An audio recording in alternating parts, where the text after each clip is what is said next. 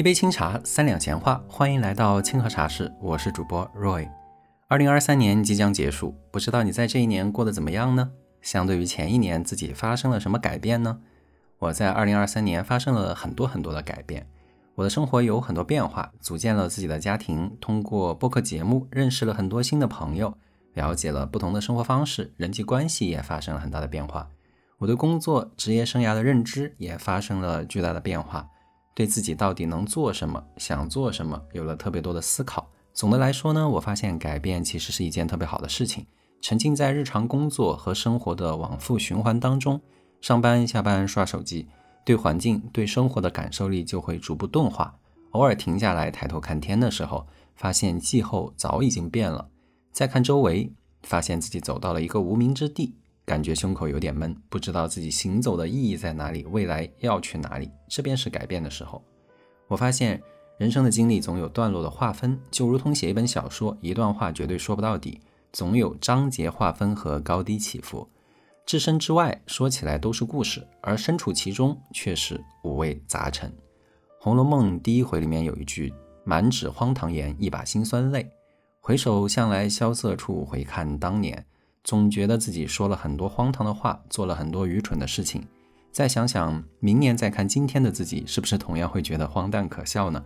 这就是人生很有意思的地方，我们总在发生改变。前两周，公司里面有一位比我小四五岁的小伙子博涛在微信上找我说，他对职业生涯的发展有些疑问，想找我探讨。我说那就约今天呗，一起吃个晚饭，探讨探讨。但是你要付费。博涛说行，付多少？我说你给我买一瓶酸奶就行。六点多的时候呢，我们在公司的食堂碰头。我本来以为他会买一小瓶酸奶啊，没想到博涛搬了一瓶一斤多的酸奶来找我吃饭。买好饭，我们找了个安静的地方坐下。我拿了两个盛汤的小碗，给我们两人各倒了一碗酸奶，边吃边聊。我调侃说：“别人遇到挫折都是大碗喝酒，借酒浇愁，我们两个大男人大碗喝奶，很有创意。”博涛咧嘴笑了笑说：“这样很好啊，很健康。”先吃了一会儿，博涛开启了话头。他说：“临近年底，部门组织年底的总结和来年的规划。他把他和几位同事一起做的方向做了些总结，在会上分享。但是呢，领导说他们做的事情没什么价值，让他觉得心里特别委屈。他的部门不久之前刚调，领导是隔壁组调过来的，其实对他们的项目应该有一些了解，所以呢，他更觉得想不通。”人在被否定之后呢，总要去找一些外部的证据来证明自己。博涛也不例外。他说，他们几个人的项目在甲方团队里面非常受认可，得到了哪一些哪一些领导的表扬等等，举了很多例子，关于他解决的一些问题等等。情绪激动的说完这一些，博涛思考了一会儿，又转而开始怀疑自己，问我是不是他自己真的哪里做错了，是不是自己的问题？我回复他说，不要怀疑自己错了。只要你在你现在的阶段尽你的能力做了你该做的事情，你就没有错。像你这样尽心尽力做事情的年轻人，一定会不断的发展进步。三四年之后，等你到我这个年纪回头看你的今天，一定会觉得你有很多做的不对的地方。但是这不代表站在此时此刻你要说你做错了。如果强行把视角拉得很高，那世界上所有的人正在做的所有的事情都没有意义，全都是错的。不要这么去想问题。为了让博涛更有直观的感受，我讲了一些我的经历。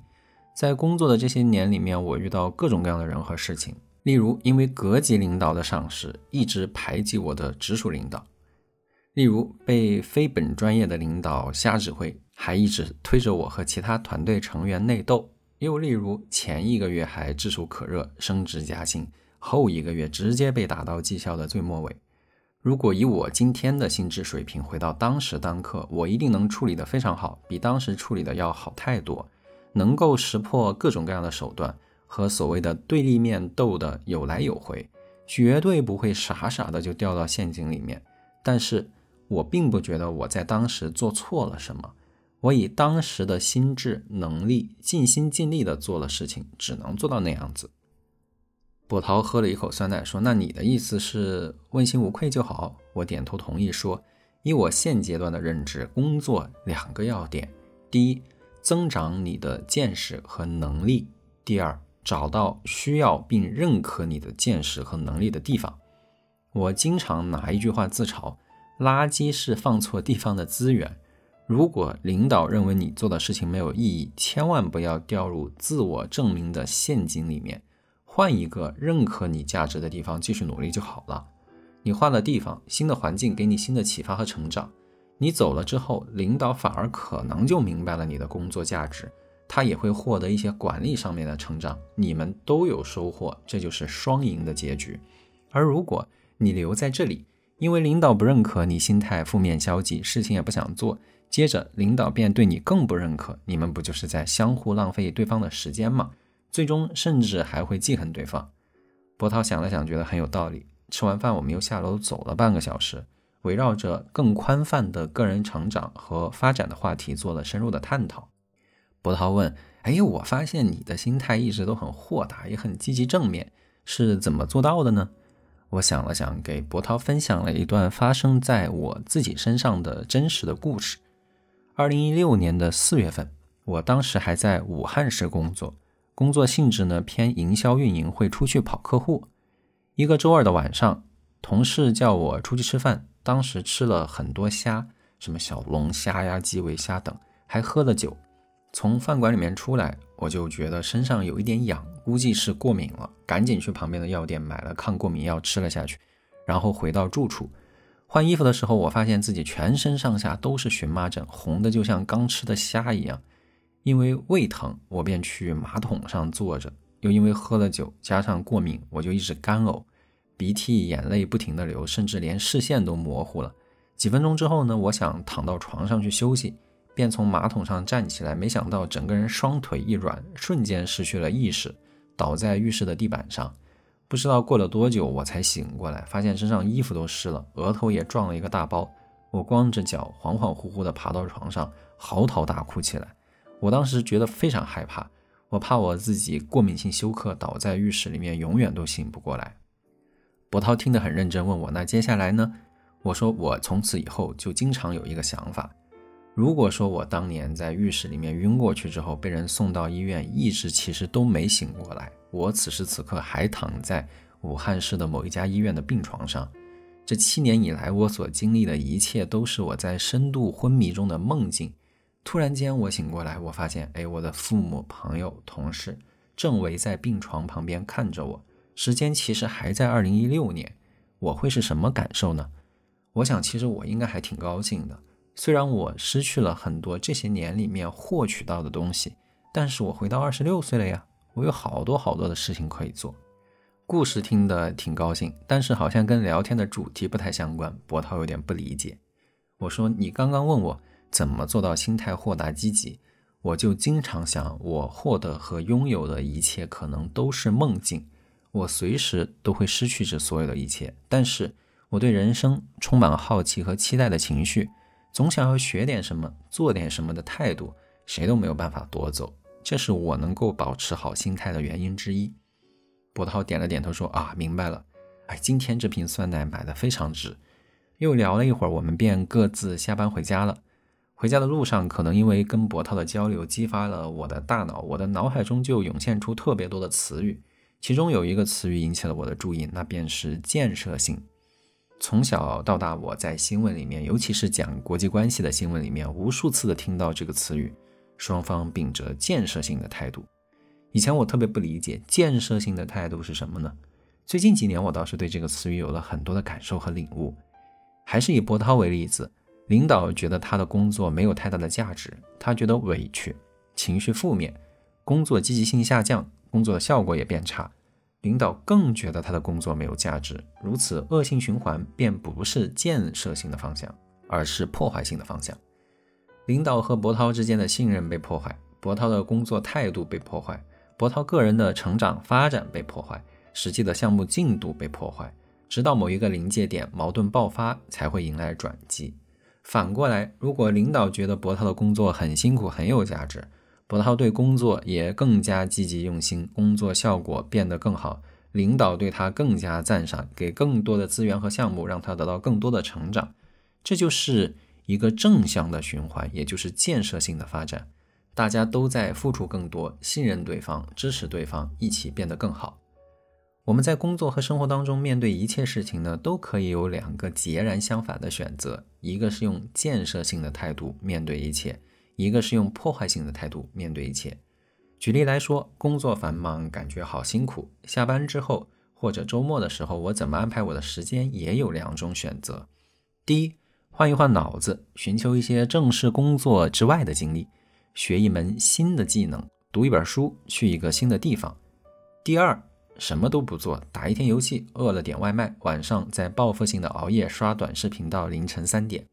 第一种选择呢，就更具有建设性。当然不是说第二种选择是错的，人都有权去选择自己的人生，没有资格对任何人的生活指指点点哈。我只是从自己的经历经验来看，我觉得第一种会更好一些。我曾经呢也有自暴自弃的时候，但是很幸运，我都能及时把自己找回来。绝大多数情况下，我都在用建设性的态度在面对我的生活，保持不断学习知识和技能，做一些与自己和他人有帮助的事情。我的一个典型的周末呢，通常会读一些乱七八糟的书，写播客的稿子，自己做饭，出去和不同的人分享交流，给父母打电话等等。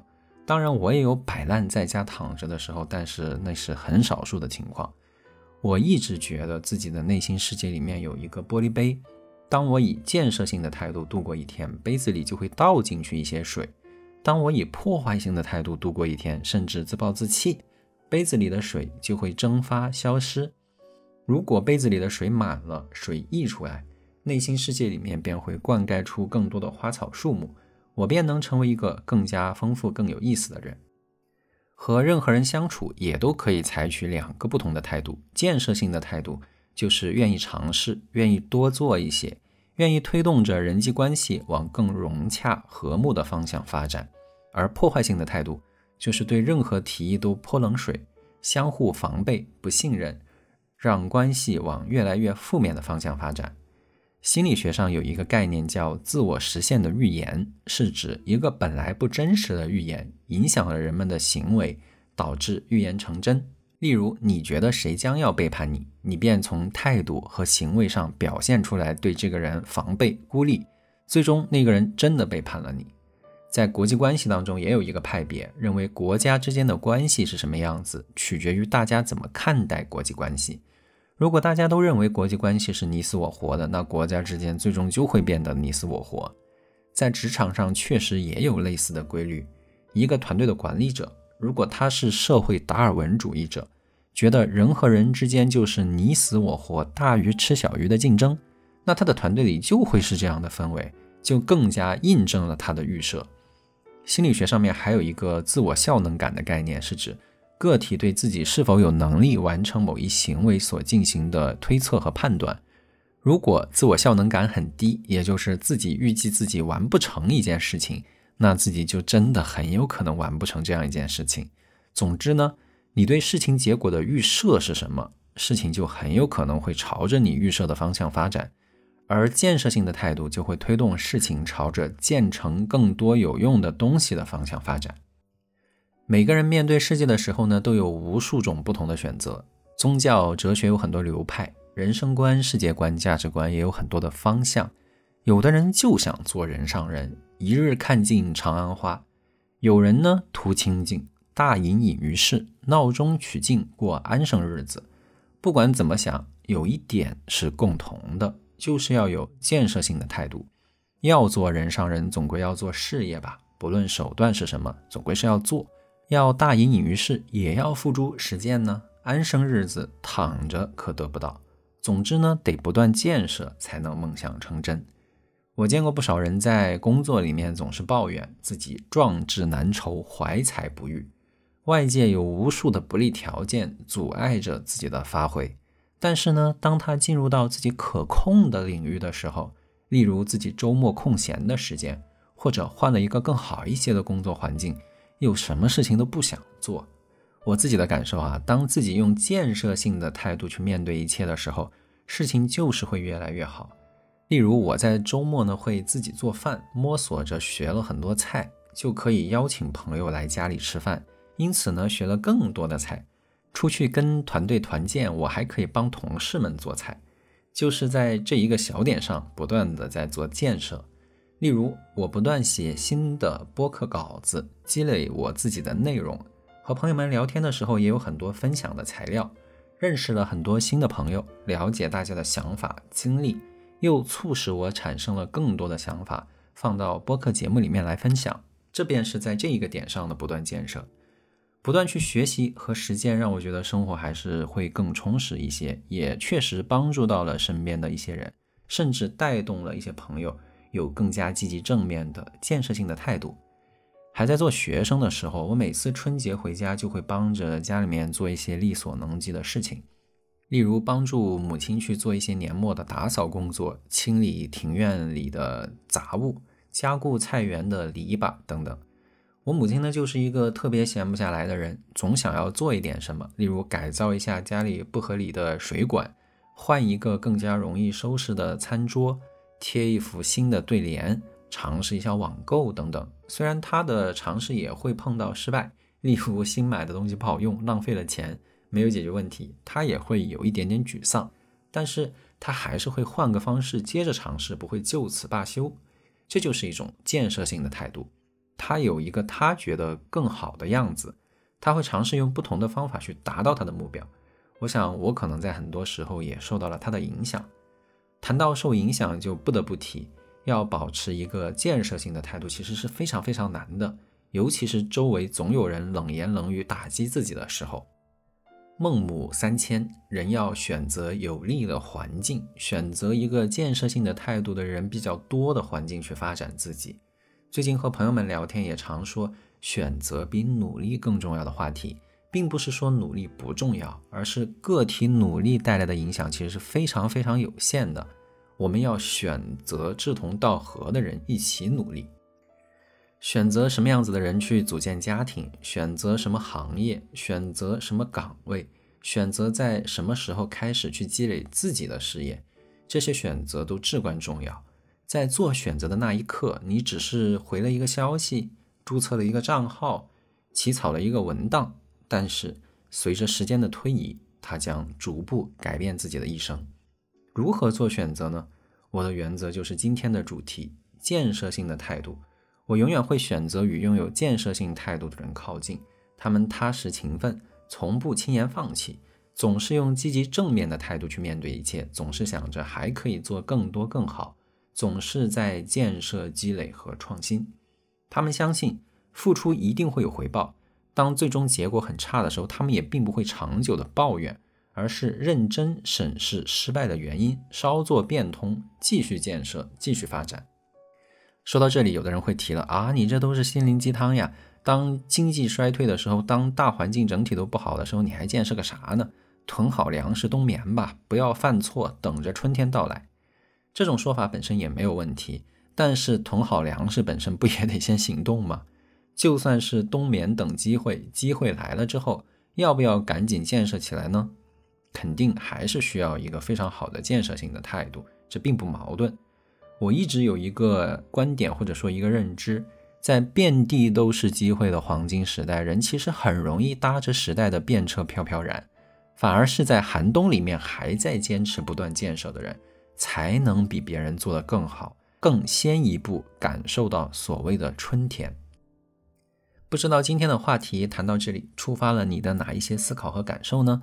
站在二零二三年的年尾，展望未来，在新的一年里面，不知道你希望自己发生哪些变化，又会产生什么样子的新的行动呢？今天聊的建设性的态度的话题，希望能够帮助你对你明年的。安排明年的一切有更新的想法和认识吧。欢迎你在评论区和我互动。如果你想看文字稿，也欢迎关注我的公众号“清河茶室”哦。提前祝你元旦快乐！今天的茶那就先喝到这里啦，一杯清茶三两闲话。我是主播若，下杯茶我们再见。